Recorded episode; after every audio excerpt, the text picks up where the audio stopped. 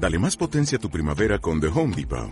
Obtén una potencia similar a la de la gasolina para podar, recortar y soplar con el sistema OnePlus de 18 voltios de Ryobi desde solo 89 dólares. Potencia para podar un tercio de un acre con una carga. Potencia para recortar el césped que dura hasta dos horas. Y fuerza de soplado de 110 millas por hora. Todo con una batería intercambiable. Llévate el sistema inalámbrico OnePlus de 18 voltios de Ryobi. Solo en The Home Depot. Haces más. Logras más. Hola, soy Eduardo Flores, director de la agencia marketing deportivo Toque Fino, y quiero invitarlos a que me acompañen en esta nueva aventura de nuestro propio podcast. Tendremos invitados de lujo, gente involucrada en la industria deportiva y que sueña como nosotros en que esto crezca cada día más. Los espero.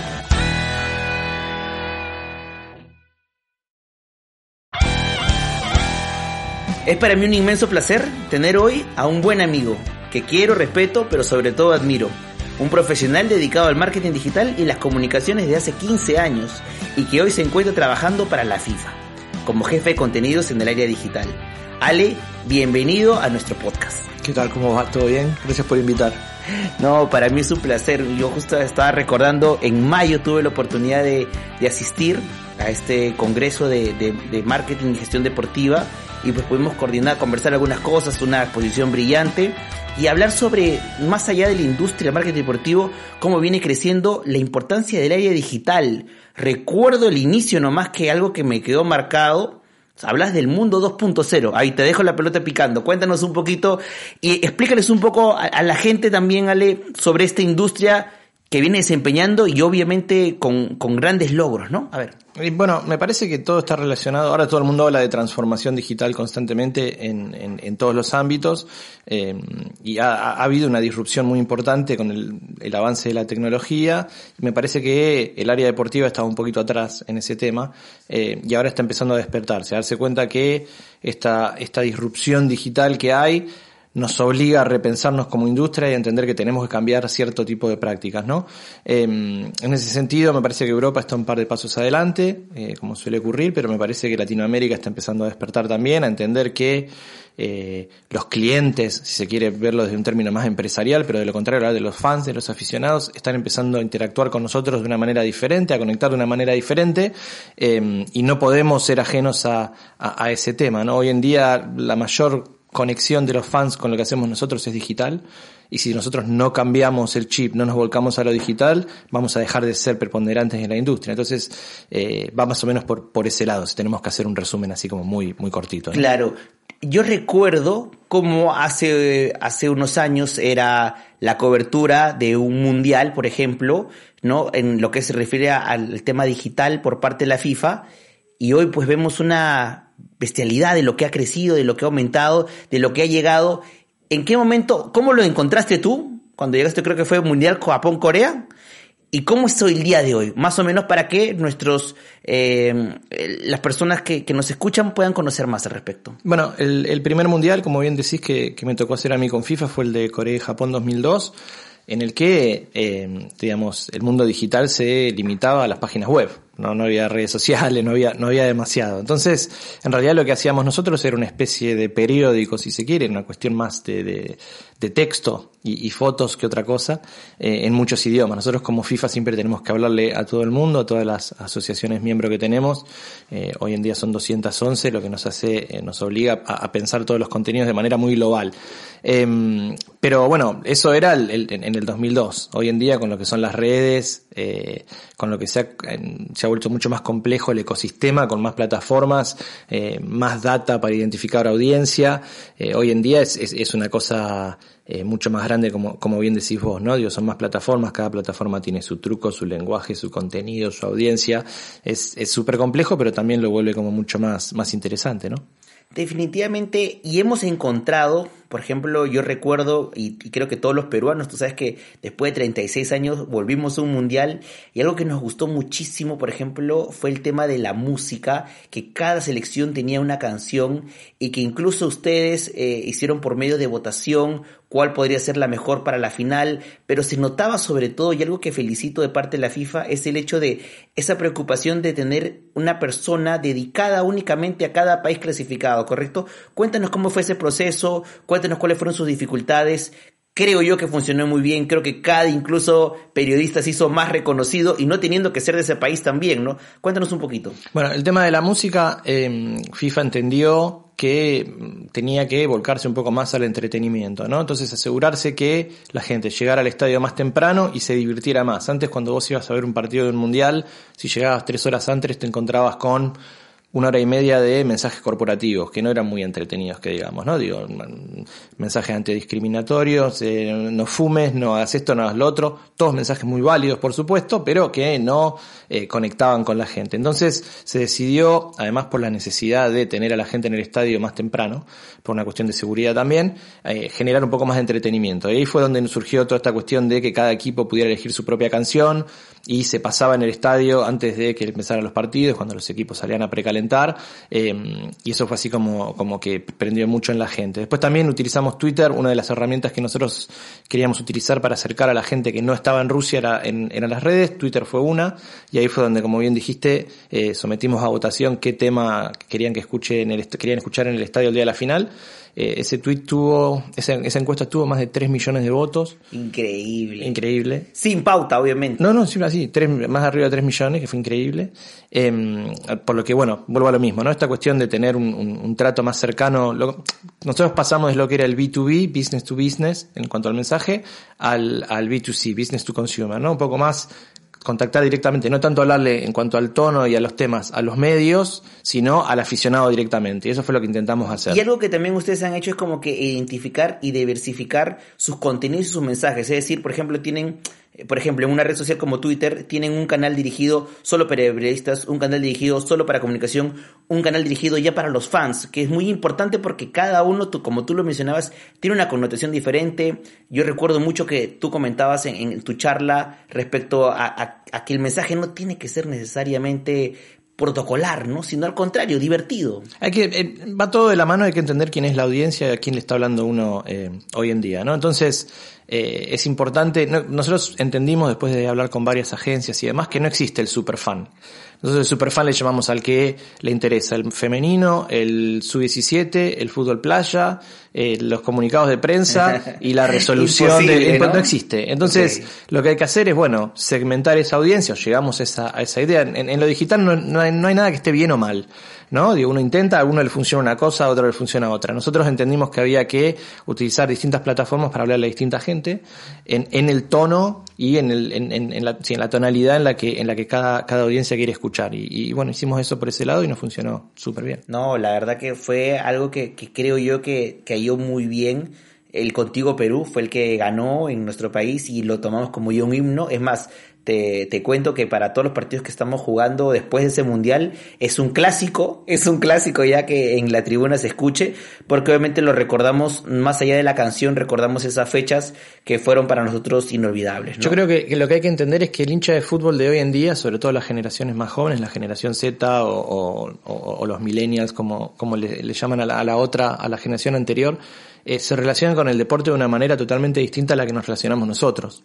Eh, viste, hoy en día el hincha de fútbol le gusta el fútbol, le gusta la moda, le gusta la música, le gusta el freestyling, le, le, gustan muchas cosas. No solo fútbol, fútbol, fútbol, porque la oferta es mucho mayor. Nosotros de chicos no teníamos muchas opciones.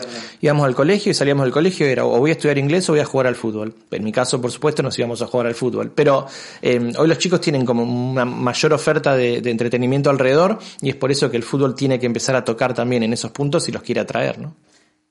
Entendemos muy bien también que todos estos cambios que se vienen dando a nivel digital vienen producto del interés de no querer perder a esta audiencia, que cada vez viene siendo más cambiante. Lo conversaba justamente en una charla que, tuvimos del Perú Sport Summit hace poco en la ciudad de Cusco. Vienen cambiando, vienen modificando. ¿Qué les, ¿Cuál es el objetivo o cuál es la tarea de FIFA que te encomienda a ti para que finalmente estos públicos se queden cautivos? Es decir, hay un trasfondo directamente. ¿Cuál es? Es decir, que, que, de alguna manera vean este campeonato como el más importante de, del planeta, que hay ese, ese, ese, que se convierta finalmente los torneos que uno organiza por FIFA como, como, como un love mark. ¿Por dónde va la estrategia? ¿Qué es lo que quiere? Bueno, en, para nosotros en realidad todo depende del torneo que estemos hablando, ¿no? Como hablábamos recién, esto es segmentar audiencias y entender o tratar cada torneo como un producto diferente. El hincha que va y consume el Mundial de Fútbol Playa, que se está jugando actualmente en Paraguay, no es el mismo hincha que va a consumir el Mundial Femenino o que va a consumir el Mundial de Clubes. ¿Sí? Eh, bueno, habrá un, porcentaje que sí, pero en realidad mayormente son, son distintos tipos de, de, hinchas. Por eso la cobertura de cada torneo y lo que hacemos digitalmente se adapta a lo que nosotros queremos y, a lo que queremos llegar. Por darte un ejemplo, el Mundial de Clubes que viene ahora se juega en Qatar, eh, por lo que mucha gente va a estar mirando con atención porque es el organizador del próximo Mundial en el año 2022 y todavía no organizó un torneo mundial eh, de, este, de este tamaño. Entonces para nosotros el Mundial de Clubes vamos a, plantear una serie de contenidos que nos ayude a reforzar ciertos mensajes que nosotros queremos empujar este, de cara a lo que va a ser el Mundial de, 2022. Cuando hablamos del Mundial de Fútbol Playa, hablamos de un torneo totalmente diferente. Entonces, si alguien empieza a seguir nuestras plataformas en estos días, se va a encontrar que los contenidos, la tonalidad es mucho más desenfrenado, mucho más entretenido, divertido, eh, tiene que ver con ese tipo de torneo. Eh, nosotros lo que pretendemos es atraer la mayor cantidad de hinchas posibles, bajar algunos mensajes que tenemos institucionales en el medio también,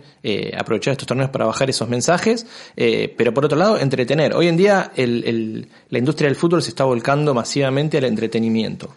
Eh, no es solo, mira, no sé, en los 70, 80 las instituciones eran clubes, en los 90 se volvieron empresas en muchos lados, después empezaron a volcarse al entretenimiento y hoy en día los, los clubes más grandes del mundo, si uno se fija, están generando entretenimiento. Son máquinas de generar entretenimiento. Yo te hago una pregunta, Ale, y es que eh, se ha vuelto común y creo que es un tema que también hay que tomarlo con pinzas, porque por ejemplo tenemos en el fútbol peruano eh, clubes que obviamente manejan sus propias redes, ¿no? Tenemos Facebook, tenemos Twitter, tenemos Instagram, pero de alguna manera ya ese condimento de, la sátira, de la burla o de, o de, o de lo gracioso, eh, vendría a ser lo único predominante que uno lo ve.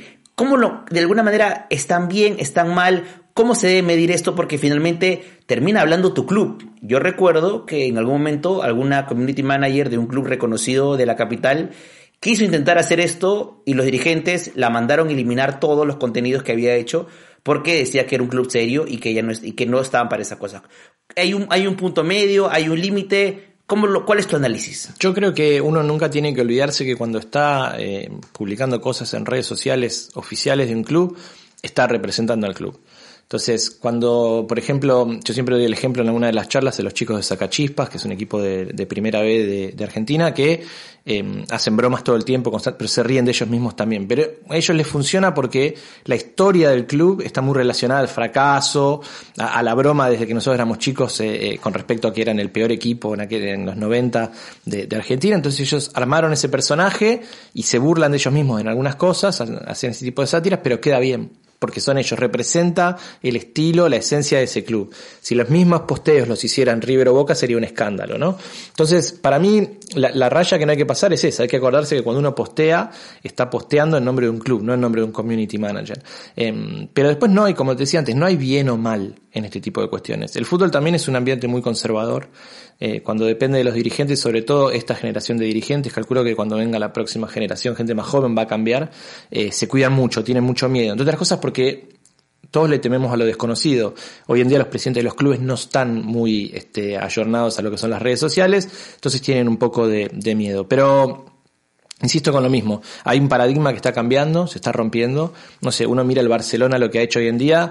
Eh, no sé si viste, están sacando una serie ahora, eh, tipo documental, con cámaras adentro del vestuario y todo, de ocho partidos clave de la temporada pasada, eh, que va a ser un bombazo, que les va a dar un montón de dinero y revenue en, por, los derechos en todo el mundo.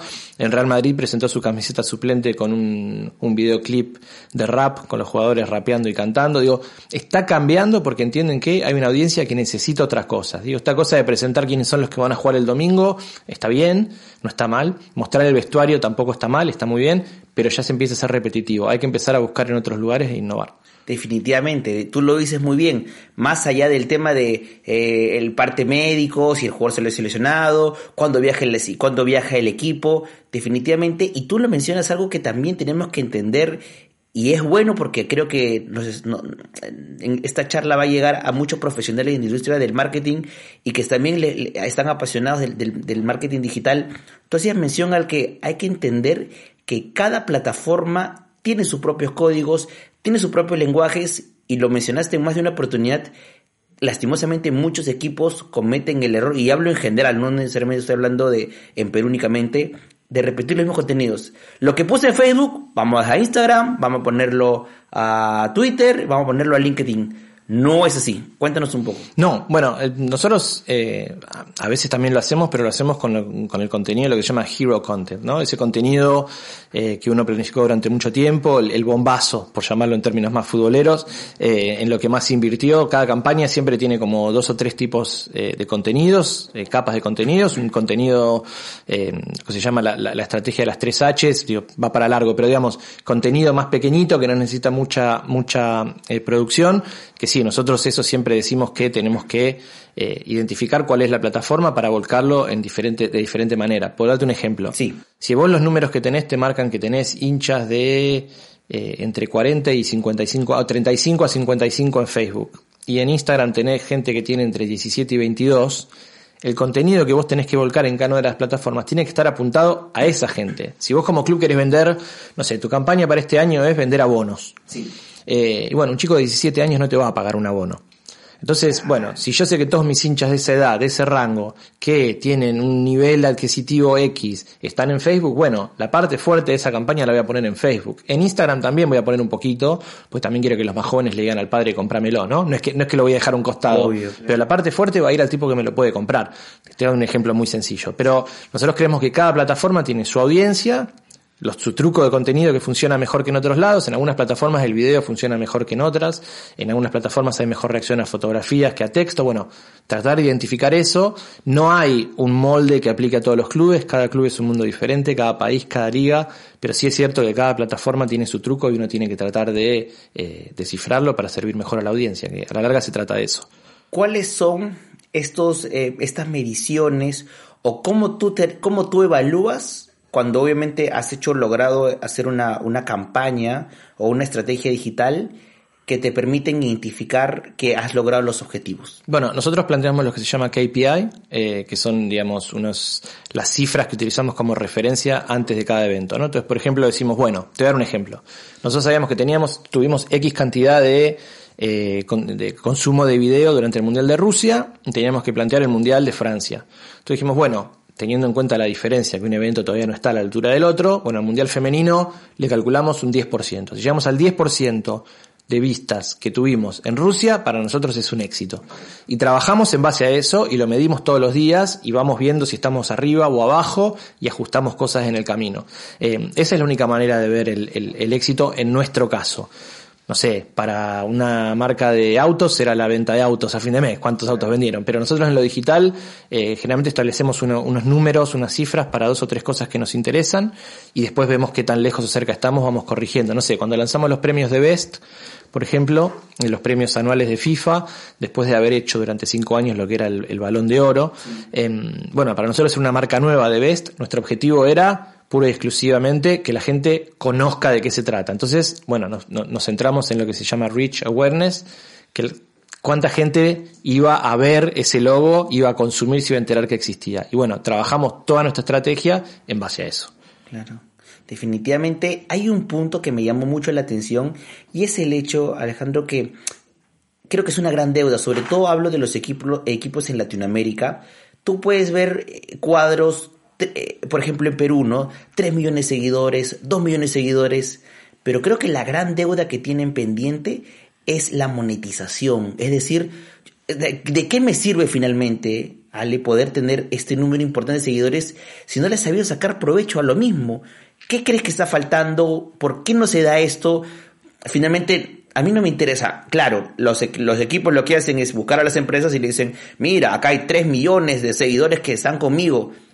¿Qué tanto va por ahí? ¿Qué se puede hacer para cambiar esta realidad? Bueno, es que lo que pasa es que por lo menos lo que se está viendo en Europa, en la industria, es que cambió la métrica, ¿no? Antes eh, la cantidad de seguidores eh, hoy en día se le llaman métricas de vanidad, ¿no? Entonces yo voy y le digo, le digo a los sponsors, bueno, yo tengo 10 millones de seguidores y los sponsors me preguntan lo mismo que me preguntaste vos, ¿y yo qué hago con eso? Porque a los sponsors hoy en día lo que les importa, y es lo que se está empezando a ver un poco más, es el engagement, o sea, el, el las interacciones. Las interacciones y el conversion rate, o sea, ok, a mí me ven 3 millones, no sé, voy a tener 3 millones de likes, por decir una cosa. Bueno, ¿cuántos de esos 3 millones van a venir a mi marca y me van a consumir? Que a la larga es lo que quieren. Y generalmente ese porcentaje es muy bajo. Por eso lo que les interesa a las marcas, lo que no tienen, y por eso ven el fútbol, el deporte como, como un mercado muy interesante, ellos no tienen sentimiento, ¿sí? Digo, no hay muy poca gente que dice, uh, me encanta esta marca deportiva, me encanta este banco. Eso no pasa en realidad. Eso está asociado a los clubes o a las ligas o a los deportes. Por eso ellos quieren generar contenidos o quieren eh, instituciones que les puedan generar contenidos que despierten una reacción, un sentimiento positivo. Y la única manera de medir eso es con el engagement, con la interacción, no con los likes, no con el reach o el awareness. Entonces, hay un cambio en eso y por eso las instituciones están cada vez más obligadas a generar contenidos que despierten ese tipo de cuestiones, ¿no? Que muevan pasiones, como se dice, ¿no? Entonces no, es, tanto cuánta gente lo ve, sino cuánta gente está afectada y te demuestra que está afectada por eso. Ahí sí las marcas van a querer estar emparentadas con tu marca. Buen punto, buen punto. Creo que es algo que definitivamente tenemos que trabajar. Es algo que es una gran deuda, que justamente lo conversaba con Pablo Rode hace poco en una de nuestras últimas eh, podcasts y sí es cierto, ¿no? Es interesantísimo cómo ha podido cambiar esto. Bueno, hemos hablado de Facebook, hemos hablado un poco de Instagram y de Twitter. Hay una plataforma que está creciendo a nivel de clubes deportivos que es el LinkedIn. ¿Lo recomiendas? ¿Es un paso a seguir? ¿Es algo que nunca va a crecer? ¿Cómo analizas? Porque obviamente está pensada en una plataforma más de alguna manera de red de contactos profesionales, ¿no? River, por ejemplo, es un claro ejemplo de ello. Mira, yo no, no aconsejo, desaconsejo el utilizar ninguna plataforma. Están ahí y mientras les sirvan los objetivos de la institución se pueden utilizar. Correcto. Eh, yo LinkedIn personalmente lo veo como una cuestión más corporativa.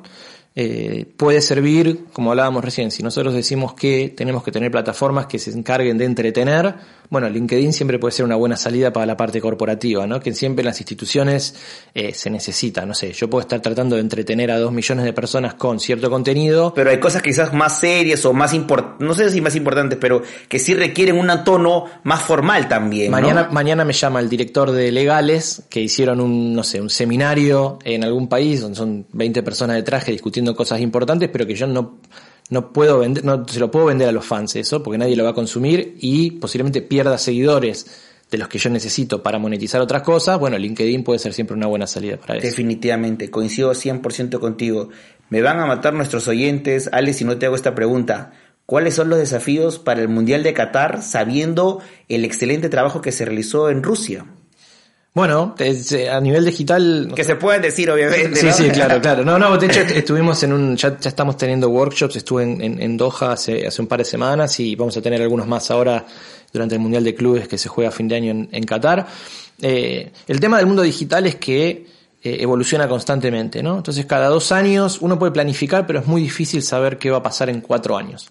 Es muy, en 3, 4 años es muy difícil, es un mundo. Era como Facebook, todo el mundo dijo, Facebook ya llegó para quedarse, hoy por hoy relegado 100% por Instagram, y Instagram ya comenzó a temblar porque la generación Z está teniendo el TikTok como moda, por ejemplo. Por eso, entonces eh, siempre surge, cada dos años más o menos, te surge una plataforma nueva que si bien todas las que surgen siempre amenazan con cambiar el mercado y no todas lo logran, eh, sí se genera como, como un punto ahí de, atención. Entonces, para mí el desafío personalmente de cara a, Qatar es cómo utilizar mayores, mejores tecnologías que nos lleven a replantear también el tipo de cobertura que, que, vamos a hacer, porque la tecnología está avanzando en todos lados, ¿no? Entonces uno tiene que pensar en lo que es, bueno, el fan experience de los que no van a estar en Qatar, pero por otro lado, para acercarlos a Qatar lo más posible, y por otro lado, el fan experience de la gente que esté en Qatar. ¿Qué le puede ofrecer uno al que llega a Qatar para que digitalmente pueda aprovechar mejor esa experiencia? No sé, en Europa hay clubes que tienen aplicaciones que te permiten eh, comprar comida desde tu asiento y que te avise cuando ya está lista, entonces vas y no tenés que hacer cola,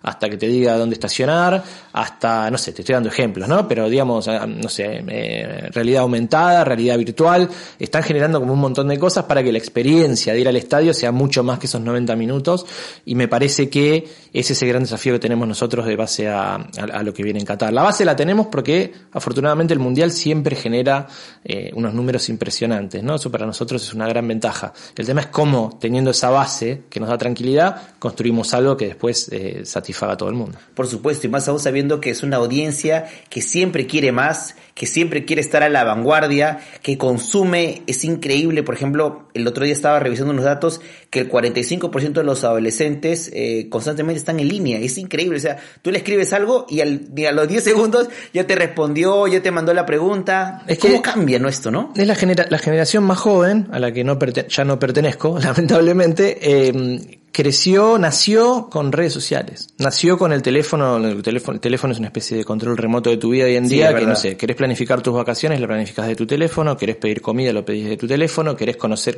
conocer una chica o un chico, lo haces de tu teléfono, eh, ya no vas al cine, lo mirás de tu teléfono, todo pasa a través del teléfono. Eh, y nosotros tenemos que entender que eso tiene un impacto total en la industria deportiva y tenemos que reaccionar acorde. Si no, nos vamos a quedar afuera, vamos a dejar de ser relevantes. Claro, yo me acuerdo, por ejemplo, algo que me llamó mucho la atención y que cuando tuve la oportunidad de viajar a México al visitar el Estadio Azteca, a un partido del América, el que te invitaba o se dice regalaba el Wi-Fi, ¿no? Y un extranjero no tiene obviamente esa cobertura, era Corona. Corona te pedía únicamente el correo y te daba el acceso ilimitado a poder consumir y luego yo entendí por qué era esto, porque obviamente lo que, lo que la marca quería era tener tu Facebook, tener tu Instagram, invitarte a, cosas relacionadas a la marca, pero ahí está finalmente el gran beneficio, ¿no? Poder tener ese, ese internet que te permita no solamente comunicarte con tus amigos, con tus amistades, sino decir, estoy aquí, hoy estoy aquí, tú no estás aquí y estoy viendo a mi, a mi equipo jugar, ¿no? Como ahí de alguna manera debería ser como que una necesidad que se está dando hoy en día y que no y que debería replantearse también a nivel de Sudamérica que todos los estadios deban tener esta tecnología, ¿no? Bueno, las marcas les conviene porque hoy en día, como hablábamos recién, antes a las marcas les interesaba eh, que, se, que tener visibilidad. Hoy en día hay, gente, hay, mucha menos gente viendo televisión. Sí, sigue liderando televisión, pero la manera en que se consume televisión es totalmente diferente. Las generaciones más jóvenes, generalmente, eh, no tengo los números ahora frescos acá, pero se ve como un declive y las generaciones más jóvenes miran televisión on demand. ¿No? Digo, en, la, en, la, tableta o este tipo de cosas, pero no es la, la, la, el, la consumición tradicional que teníamos nosotros. Por ende, para las marcas aparecer al lado de un cartel ya no, ya, ya no les sirve como, como antes. Entonces lo que hacen es eso, lo que ellos quieren es data. Entonces a vos Corona te da internet, ¿Por qué? Porque vos ingresas ahí y ya saben, bueno, Eduardo estuvo acá, Eduardo navegó estas tres páginas, quiere decir que le gusta esto, esto y esto, eh, visitó esta esta e-commerce y compró esto, quiere decir que le gusta esto. Eso es hoy en día lo que las marcas quieren. Hoy el poder es tener data. Eso es fundamental.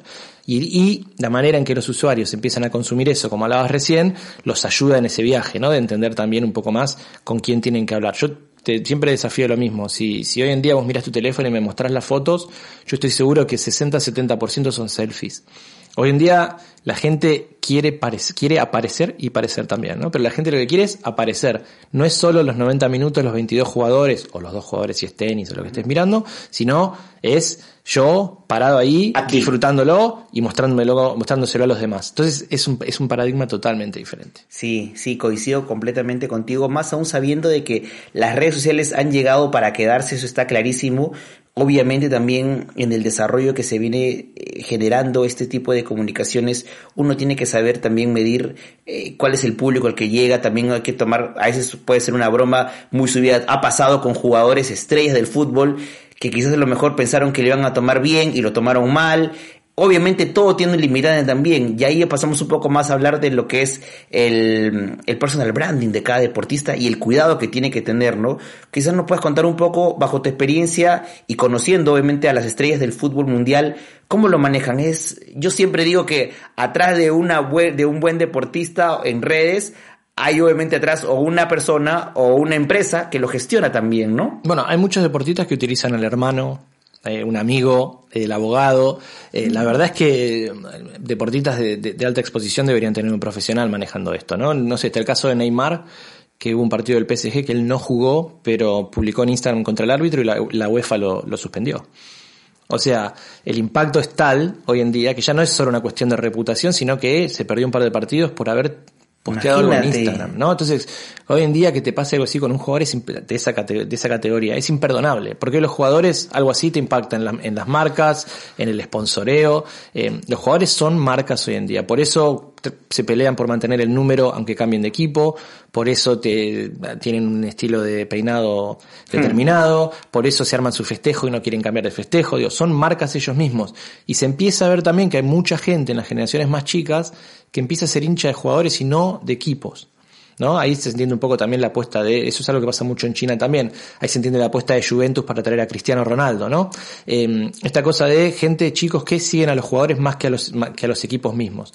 En Sudamérica eso no, no pasa tanto con los equipos sudamericanos, pero sí vas a encontrar un montón de chicos que, no sé, Messi mañana cambia de camiseta, cambia de equipo y se van y todos a comprar la nueva camiseta de Messi, ¿no? Sí, y todos, y todos los que va, y, y Messi cuando ve ese equipo, todos los fans de Messi, y eso también pasa muchas veces, porque los, los, los, los fans son, no son tan hinchas del equipo, sino son hinchas del jugador. Exacto. Y ya ha pasado, ya, ya ha habido eh, ejemplos claros de jugadores estrellas que han terminado llevando a que reduzca el equipo donde para pasar todos ellos que Cristiano, Cristiano el día que se fue a la Juventus, la Juventus creo que sumó más de un millón de seguidores y el Real Madrid pidió unos cuantos. Pero hoy en día sumar un millón de seguidores para un club como Juventus de un día para el otro habla de una capacidad para sentarte a negociar con sponsors mucho mayor.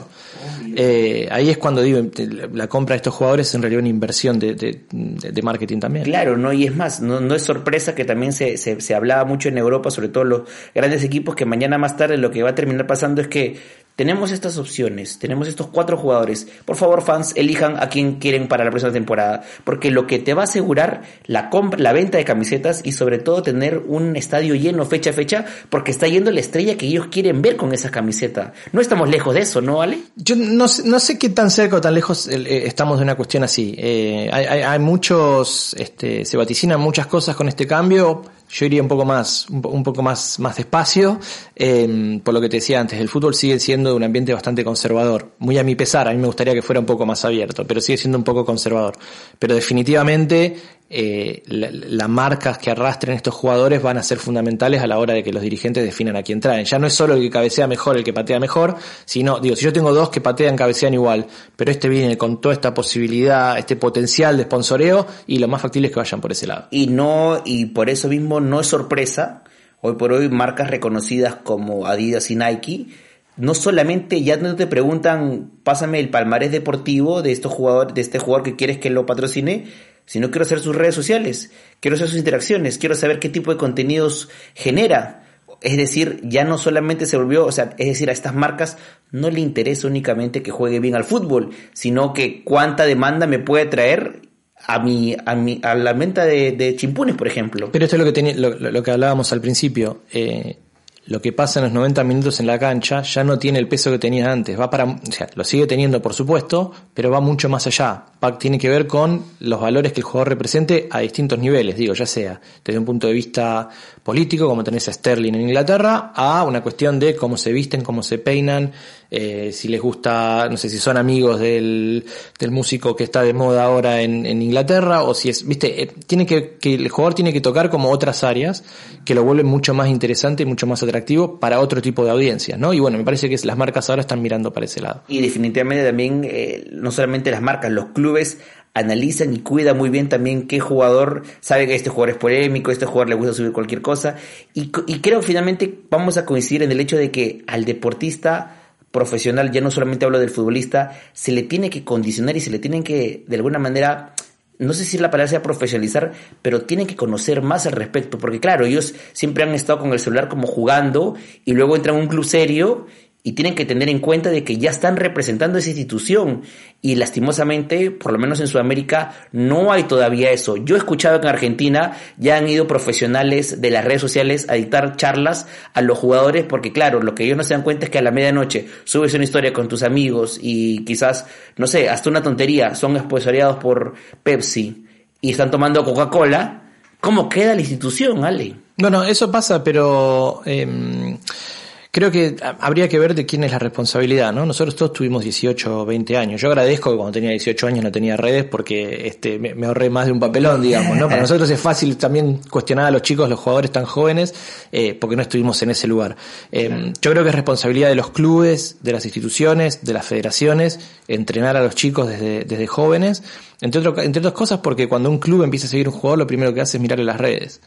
Eh, si a vos te dicen, mira, tengo este chico Edu que en Perú la rompe, ¿cómo se llama? Edu, bueno, voy, lo busco, lo googleo y lo primero que me salen son las redes y me voy a fijar si está posteando fotos con chicas de una Ferrari fumando eh, cuando tiene 17 años o no, porque para los clubes hoy en día traer jugadores es una inversión fuerte. Entonces me parece que nosotros nos debemos como instituciones entrenar a los chicos, seguirlos de cerca y quizás poner un equipo de profesionales que los ayude a manejar estas cosas, porque a la larga va a tener un impacto en cuál va a ser su próximo movimiento profesional, que también es parte de su interés, ¿no? Hace poco estuviste incluso en AFA dictando una charla, es decir, a los clubes profesionales, cuéntanos un poquito al respecto. Sí, bueno, eh, estuvimos ahí en, AFA, también lo hicimos hace poquito en, Uruguay, eh, simplemente hablando un poco con los clubes, con lo que es este nuevo paradigma digital, tratando de orientar un poco y eh, desmitificar un poco también lo que es la cuestión eh, digital, ¿no? Porque cuando uno habla de estrategias digitales se imagina como una cosa muy, es así como muy este eh, fuerte, ¿no? No sabe ni, ni por dónde empezar y bueno, tratar de, bajarle un tono y, y, estructurar un poco los primeros pasos, porque los clubes están como haciendo muchas cosas, pero no se ve un objetivo, una estrategia muy clara atrás. Tanto es como copiando algunas cosas que está buenísimo, pero me parece que es hora de empezar a estructurar esos pasos un poco. Claro, yo recuerdo que mencionabas, por ejemplo, en tu charla, el hecho de que muchos clubes se asustan porque dicen, uh, mira ahora cuánta es la inversión que tengo que hacer, tengo que este, tener eh, un área audiovisual, tengo que tener esta otra persona para la edición, esta otra persona, cuando finalmente lo que tú comentabas es de que, o sea, paso a paso, y por lo pronto con las herramientas que uno cuente, cuando tenemos celular, perfecto, lo haremos con celular, pero luego iremos construyendo un camino, pero lo ideal es comenzar con unos buenos cimientos para luego desarrollar una buena estrategia. Cuando muchos clubes lo que primero que dicen es esto me va a costar carísimo, será para un siguiente año, ¿no? Sí, lo que pasa es que hay que entender también cuáles son los objetivos de cada club, ¿no? Digo, no todos los clubes tienen que salir a conquistar el mercado chino no todos los clubes son el Real Madrid, el Barcelona, no sé, incluso River y Boca, eh, por hablarte de Argentina, son clubes más regionales, si querés, que tienen que ver con Argentina y eh, toda América hasta Estados Unidos, pero no están tan instalados en, en China y demás. Entonces, cada club tiene que entender también cuáles son sus objetivos. Si vos jugás en el Nacional B de Argentina, bueno, quizás tu objetivo es generar una, una audiencia, desarrollarla y aprovecharla para conseguir, no sé, una marca de buses que te lleve a jugar de visitante. Y con eso para vos es como ganar la Champions League. Vos la necesitas para eso y nada más. Em, entonces me parece eso también, ¿no? Tratar de mirarnos al espejo, entender quiénes somos, qué es lo que necesitamos y cómo podemos utilizar estas herramientas para que, para cumplir esos objetivos. Eh, hay mucha gente, Ale, que nos escucha que está en la industria del sport marketing y creo que van a ser muy, muy repetitivo para ellos que tú les cuentes un poco ¿Cuáles son estos clubes a los que sería bueno mirar el buen trabajo que vienen haciendo en redes sociales con el objetivo de, no voy a decir copiar, pero sí obviamente tener mejores ideas para que obviamente puedan ver un buen desarrollo en gestión digital, que justamente es el tema que estamos tratando el día de hoy? Mira, hay muchos. Eh, o tus favoritos en todo caso. Y mira, los que tú miras. Mira, el, el, el Barcelona está cambiando mucho. Barcelona es uno de los que entendió ahora esto del cambio, eran, eran muy conservadores y empezaron ahora a generar contenidos un poco más entretenidos. Em, el Real Madrid está en ese proceso de cambio, creo que todavía no llegó. Em, me cuesta, ahora me agarraste, me agarraste con... Roma me dice que también muy bueno en Twitter, por ejemplo. Roma, la cuenta en inglés, eh, levantó mucho, generó mucho ruido, sí, hacen humor, ellos hacen humor constante. Eh, la pregunta es ¿Es esto lo que representa lo que representa? Lo que hablamos. Exacto, ¿representa lo que es la Roma? Bueno, no sé, eso habría que preguntárselo a la gente de Roma. Sí, ha sido efectivo, ha sido un cambio, la gente lo miró y, le gustó mucho, pero bueno, ahí ya dependerá de, cada institución. Pero me agarraste, me agarraste fuera de guardia, tendría que pensar. ¿Cuál es la estrategia o, qué está detrás? Hoy por hoy vemos muchos clubes ingleses, por ejemplo, o alemanes, eh, Chelsea en español, eh, Werder Bremen en español de alguna manera, ¿qué es lo que están detrás de ellos buscando con esto? Que, el, que también denle una mirada, y no solamente existe el Barcelona, Real Madrid, Bayern Múnich, también existo yo. ¿Por dónde está? ¿Qué, qué buscan con esto? conquistar otras audiencias, digamos, ¿no? Eh, Para que finalmente cuando llegue la negociación, porque todo tiene un porqué, cuando llegue la negociación se puede decir, oye, también tengo un público en América Latina. Exacto. Es que tiene que ver, tiene que ver exactamente con eso. de la misma manera que muchos están volcando a tener eh, eh, plataformas en China, en China uno dice, bueno, ¿por qué? Bueno, porque te permite generar un mercado que a la hora de sentarte a discutir con, con, con sponsors o con agencias o con otras compañías, bueno, vos podés ponerlas arriba de la mesa. Tiene que ver con eso. Yo sí noté que hay muchos clubes europeos que están teniendo como eh, en español y están como, eh, deben estar manejados desde Argentina porque están constantemente tratando de generar eh, contenido en base a cuestiones que pasan en el mercado argentino, a los que todavía me, me, cuesta un poco entenderle de, de, qué lado va la estrategia. Pero, pero, pero cuando uno va en búsqueda de otros idiomas, va en búsqueda de otras audiencias, es así. Alejandro, tú trabajas en FIFA y por tal debes también estar consciente de lo que viene creciendo el fútbol femenino. Creo yo que es algo que, si bien es cierto, ya tiene muchos años también, eh, ah, viene, viene creciendo de manera exponencial. ¿Va a llegar en algún momento a ser tan poderoso como el fútbol masculino, por así decirlo? ¿O todavía de alguna manera estamos muy lejos de llegar a ello? Bueno, ojalá. Yo, creo que está lejos todavía, pero está en, está en el buen camino. Digo, lo que pasó en los últimos tres o cuatro años ha sido muy fuerte. Nosotros el Mundial de Canadá, el de 2015, enviamos 10 personas. Y el de 2019, solo para la sede central de París, éramos eh, 35, creo. O sea, ha habido un cambio grande me parece que hay muchas marcas que se están empezando a, dar cuenta de esto también. No sé, si vos sos una marca que vende botines de fútbol y le estuviste vendiendo botines de fútbol a chicos durante los últimos 40 años, bueno, ahora se te abrió el mercado de chicas también.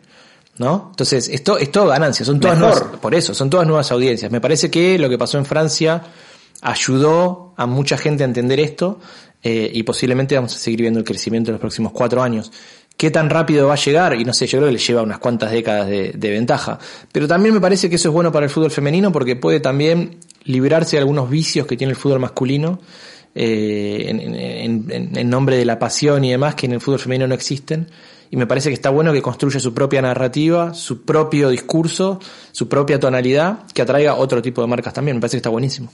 Increíble, me parece también que va por ese camino Hemos hablado también a lo largo de este podcast sobre lo que viene, lo que viene a representar la construcción de una buena imagen institucional de los clubes, de las mismas federaciones, pero de Comebol, por ejemplo, que el último año, pues, producto de una, un problema entre River y Boca, no se pudo llevar el partido a cabo cuando debió haberse jugado en Argentina, se llevó a España, y de ahí en adelante, por lo menos lo que yo veo, Ale, es de que cada publicación del mismo Alejandro Domínguez o de la misma Comebol, ni siquiera, o sea, ni siquiera tienes que decir algo, solo dices hola para que ya hayan 20 insultos, 30 mentadas de madre. ¿Hay alguna manera finalmente de darle la vuelta a esto? ¿O es un tema como que tiene que pasar el tiempo para que se calmen un poco más las aguas. Mira que ya pasó un año casi. Y pero a nosotros nos pasó algo parecido después de la crisis del 2015 en FIFA. Eh, perdimos total credibilidad por, por lo que pasó ahí, salvando las distancias, de una cuestión deportiva que pasó entre River y Boca, a una cuestión de lo que pasó en FIFA que, que fue por otro carril, eh, y nos pasaba exactamente lo mismo. Pusiéramos lo que pusiéramos, nos encontrábamos con insultos del otro lado. Eh, el tema para mí es tener una estrategia clara y entender lo que se está buscando para poder defender ese tipo de cuestiones. Las redes también están llenas de gente que solo viene a insultar y uno no puede cambiar su estrategia de negocio, de marketing y de comunicaciones en base a 15 personas que te insultan en Twitter, ¿no? Me parece que también hay que entender que las redes en cierto punto y para ciertas cosas son un micromundo también que, que, uno tiene que mirar un poco de, reojo. No digo no escuchar porque es importante, pero tampoco andar cambiando estrategias en base a 10 o 20 mensajes de 30 personas o 40 personas en, en, Twitter. Lo que comentás de Conmebol es cierto. Por otro lado, estamos en Lima y estás viendo miles y miles de personas que están viniendo a disfrutar todo este fin de semana con el partido que se va a jugar entre River y Flamengo. Entonces, me parece que, que hay que tomarlo como, como lo que es, seguir trabajando en, en base a la estrategia que uno tenga, los objetivos que uno tenga, si son buenos, si son, si son cristalinos y la cosa eh, camina, con el tiempo se va a revertir. ¿Tú eres de lo que recomienda, Alejandro, que cuando hay ese tipo de comentarios en contra de una institución profesional, eliminar el comentario, bloquear a la persona o sería como que darle como que más notoriedad a ellos. No, a mí, a mí como, organización no me parece que uno tenga que andar bloqueando, bloqueando personas. Porque lo digo porque en clubes profesionales del Perú, cuando una persona habla mal de ellos, siendo el propio hincha de ese equipo, porque no le gustó el cambio o porque creyeron que los fichajes estuvieron mal, lo que hacen, creo yo, de manera equivocada, dejémoslo sin voz, bloquealo. No, no, a mí yo, yo, eso no lo reconozco. Digo, una cosa es la cuenta personal privada de cada uno, como hablábamos recién, cada uno es libre de bloquear o, o, mezclarse en discusiones con quien quiera o con quien crea pertinente, pero como institución uno tiene que dejar abierto y tiene que entender que es un espacio de, libre expresión. Eh, después, si alguien se pasa de la raya, digo, una cosa es discutir, insultar, si alguien se pasa de la raya fiero, bueno, hay maneras de denunciar esa cuenta. Eh, y lo puede hacer la misma comunidad, pero no hace falta, a mi manera de ver las cosas, como digo, no, no, no hay cosas que estén bien o mal, a mi manera de ver las cosas es negativo andar cancelando, bloqueando gente. Tienes toda la razón, coincido igual contigo. Ya para ir terminando, Alejandro, y agradecerte muchísimo por este tiempo, creo que ha sido una entrevista muy enriquecedora. Hablamos en el camino, justamente ahora llegando a la, a la grabación, de cómo ha cambiado un poco este sistema de la Copa Libertadores. Por primera vez en la historia Perú tiene el orgullo de ser una final única, ¿no? Y se va a jugar en el Estadio Monumental.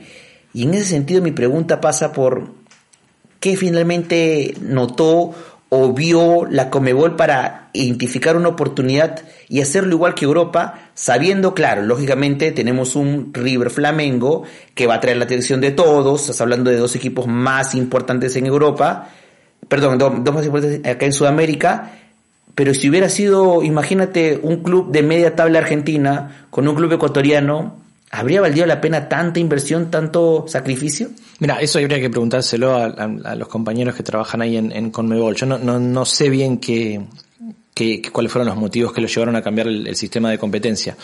La verdad es que por lo que uno está viendo hoy en día, eh, si le preguntas a la gente que vino a, a, Lima a ver el partido, están todos emocionados y felices. Sí. Yo creo que la final a 90 minutos es, es, es espectacular, ¿no? Genera otro tipo de adrenalina es mucho más enriquecedor, mucho más eh, atractivo para venderlo al extranjero, para venderlo en Europa. No sé, en, en, en, Inglaterra por primera vez en la historia una final de Libertadores se va a transmitir en directo por canal abierto.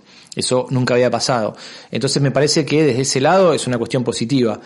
Después hay que ver a quién se lo Si se lo preguntás al hincha de River o al hincha del Flamengo, que fueron a todos los partidos de local durante todo el año para la Copa y no les alcanzó para venir a Lima, la respuesta va a ser diferente. Eh, hay que darle tiempo. Yo creo que es el, es el primer año que pasa se irán ajustando cosas. Eh, pero Tropicalizar sobre todo, porque no queda con el, no puede ser la misma idea sabiendo sobre todo como lo conversamos, las distancias en Europa son muy sencillas de llegar. Tú estás hoy en un punto y en dos horas llegas al punto más lejano sin ningún problema. Mira, en Europa eh, yo estoy allá hace siete años y uno ya sabe de dónde se va a jugar la final de, de, de, la Champions, que es algo que también Sudamérica es un continente muy difícil en el que pasan cosas que uno no espera y está obligado a, a, a cambiar de sede, entonces lo hace todavía más complejo. Pero bueno, uno en Europa sabe que el tal día de mayo voy a ir y bueno, si no veo al Real, veo al Barcelona y si no veo al Barcelona, veo al Liverpool. Entonces puedo planificar, puedo sacar entradas cuatro meses antes y saber que voy a ver un show que me interesa. En Sudamérica hay una cuestión de, identi de identidad. Yo no hubiese venido, yo soy hincha de River, como, como bien sabes, yo no hubiese venido a Lima si la final era Cruzeiro Boca, por llamarlo de alguna manera. Entonces, me parece que esas son las cosas que vamos a, a, a entender en los próximos dos, tres años si están bien orientadas, bien rumbeadas o no. Ahora me parece que hay que darle tiempo y ver los resultados. Por supuesto que sí. Ale, mucha gente se pregunta, mucha gente segura escuchará el podcast y se sorprenderá. No sabe seguramente que ve un argentino que está trabajando en FIFA hace más de 15 años, lo cual definitivamente es un, es un orgullo, es un lujo para ti y desde ya mi, mi total eh, respeto y admiración. La pregunta del millón es, ¿Cómo hiciste, Ale? ¿Cómo pasaste una entrevista? ¿Mandaste tu CV? Mucha gente, me imagino que nos está escuchando, dirá, yo quiero ser el próximo bar, que quiero trabajar con él, qué tiene que hacer, a dónde tiene que mandar quizás su, su presentación. Si nos puedes contar tu llegada, ¿cómo se dio? Yo, tuve eh, mucha suerte. yo lo definiría de esa manera, tuve mucha suerte. Eh, yo empecé a trabajar en medios digitales desde muy chico porque es lo que había en ese momento cuando terminé de estudiar periodismo y en Argentina en el año 2001 se hizo el Mundial Sub-20. Eh, en aquella época FIFA no tenía un departamento digital, le pidió a la AFA que haga la página web wow, en aquel momento. Mira qué dato, ¿eh? y, y, la, y la AFA contrató otra empresa que me contrató a mí, una cosa muy rara. Eh, bueno, hicimos ese torneo, los contenidos, una página web muy sencilla. Y a fin de ese año 2001 la FIFA decide lanzar su departamento digital de cara al Mundial de Corea y Japón. Entonces, un, faltando un año, imagínate. ¿Eh? Esto, para esto, la FIFA. En octubre. Esto, en octubre del 2001 se contactaron conmigo, me preguntaron si yo quería hacerme cargo de los contenidos en español, de habla hispana. Y en aquel momento la prueba que me tomaron me pidieron que escriba, parece otro mundo, pero me pidieron que escriba un perfil de Maradona y un perfil de Kempes. Y que les mande eso. Y les mandé eso y quedé una cosa insólita. O sea, hoy en día si vos miras lo que es la industria, lo difícil que es llegar a estos, a estos espacios, pues yo tuve mucha suerte. Eh, y bueno, y a partir de ahí eh, me quedé, me quedé trabajando con ellos. Hoy en día nosotros en FIFA.com, o si alguien googlea FIFA empleos, hay una página en la cual todos los días aparecen nuevas posiciones a las que se pueden aplicar eh, entonces también me contactan mucho por LinkedIn y me preguntan si hay algún trabajo, como decías recién, generalmente los, los, los mando a, a, esa página que es donde aparecen todas la, la, las posiciones. La industria deportiva está cambiando mucho, se está complejizando mucho, lo que quiere decir que están abriendo muchas por oportunidades que antes que no existían. Eh, así que yo lo que les digo a los que quieren trabajar ahí es que, que crean porque no, digo, si a mí me preguntabas viviendo en el, en el conurbano de Buenos Aires en el 2001, en la peor crisis social política que habíamos tenido hasta entonces, si podía irme a trabajar a la FIFA, te hubiese dicho que era un chiste. Eh, así que nada, uno tiene que apostar y, trabajar y, y tener suerte también. Claro que sí, claro que sí. Bueno, nada, la verdad que ha sido un placer de definitivamente tenerte, Alejandro. Creo yo que va a servir para muchísimos profesionales tu mensaje o tu despedida final para los profesionales que les apasiona el marketing deportivo, que están creyendo en esto y que así, al igual que tú, al igual que yo, creemos que esto va a crecer y todavía muchísimo más. ¿Qué les dirías a ellos que te están escuchando? Que se capaciten, que, que se capaciten, que se contacten con gente que trabaja en la industria, que intercambien ideas. Está creciendo mucho, pero como dije al principio, no hay nada que esté bien o esté mal. Está todo creándose. Entonces es un momento de mucha confusión en la cual mucha gente quiere vender lo que va a pasar de acá a 15 años y la verdad es que muy poca gente sabe qué va a pasar de acá a 15 años. Así que, que, se capaciten, que vayan a charlas, que no tengan vergüenza, que se contacten, que pregunten, que, que, cuestionen, que cuestionen lo que pasa. Em, y bueno, y, nada, y que va por ese lado. Creer, creer y, e involucrarse. Creer es poder, pues. Creer e involucrarse. Ha sido un gusto. Hemos estado con Alejandro Barsky y nada, amigos, será hasta la próxima edición de Toque Fino Podcast. Un placer.